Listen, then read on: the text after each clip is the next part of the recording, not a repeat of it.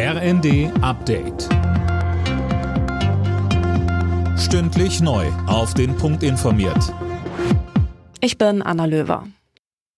Landwirte und Landwirtinnen aus ganz Deutschland wollen das Land heute mit einer bundesweiten Protestaktion lahmlegen. Anlass der Proteste die Politik der Ampelregierung, zum Beispiel die Streichung mehrerer Agrarsubventionen, unter anderem geplant, Autobahnzufahrten zu blockieren. Bauernpräsident Joachim Ruckwied geht davon aus, dass es keine Ausschreitungen geben wird. Persönliche Angriffe, äh, Drohungen etc., das ist ein No-Go.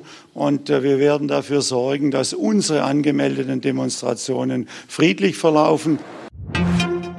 Ab Mittwoch wird bei der Bahn drei Tage lang gestreikt. Das hat die Lokführergewerkschaft GDL angekündigt. Demnach soll von Mittwochmorgen 2 Uhr bis Freitagabend 18 Uhr nichts mehr gehen. Ab Dienstag soll bereits der Güterverkehr bestreikt werden.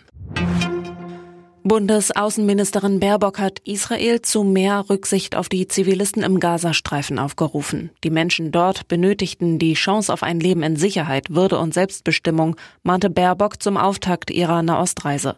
Sie sagte bei ihrem Besuch in Israel. Denn es wird immer klarer, die israelische Armee muss mehr tun, um Zivilistinnen und Zivilisten in Gaza zu schützen. Sie muss Wege finden, Hamas zu bekämpfen, ohne dass so viele palästinensische Menschen Schaden an Leib und Leben nehmen. In Los Angeles werden die Golden Globes verliehen, nach den Oscars die wichtigste Auszeichnung der Branche. Für die deutsche Schauspielerin Sandra Hüller könnte es ein großer Abend werden. Sie ist als beste Darstellerin im Rennen. Auch ihre Filme Anatomie eines Falls und The Zone of Interest sind nominiert.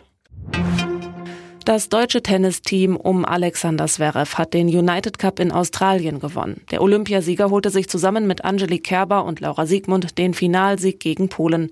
Der United Cup gilt als Vorbereitung auf die Australian Open, die in acht Tagen starten.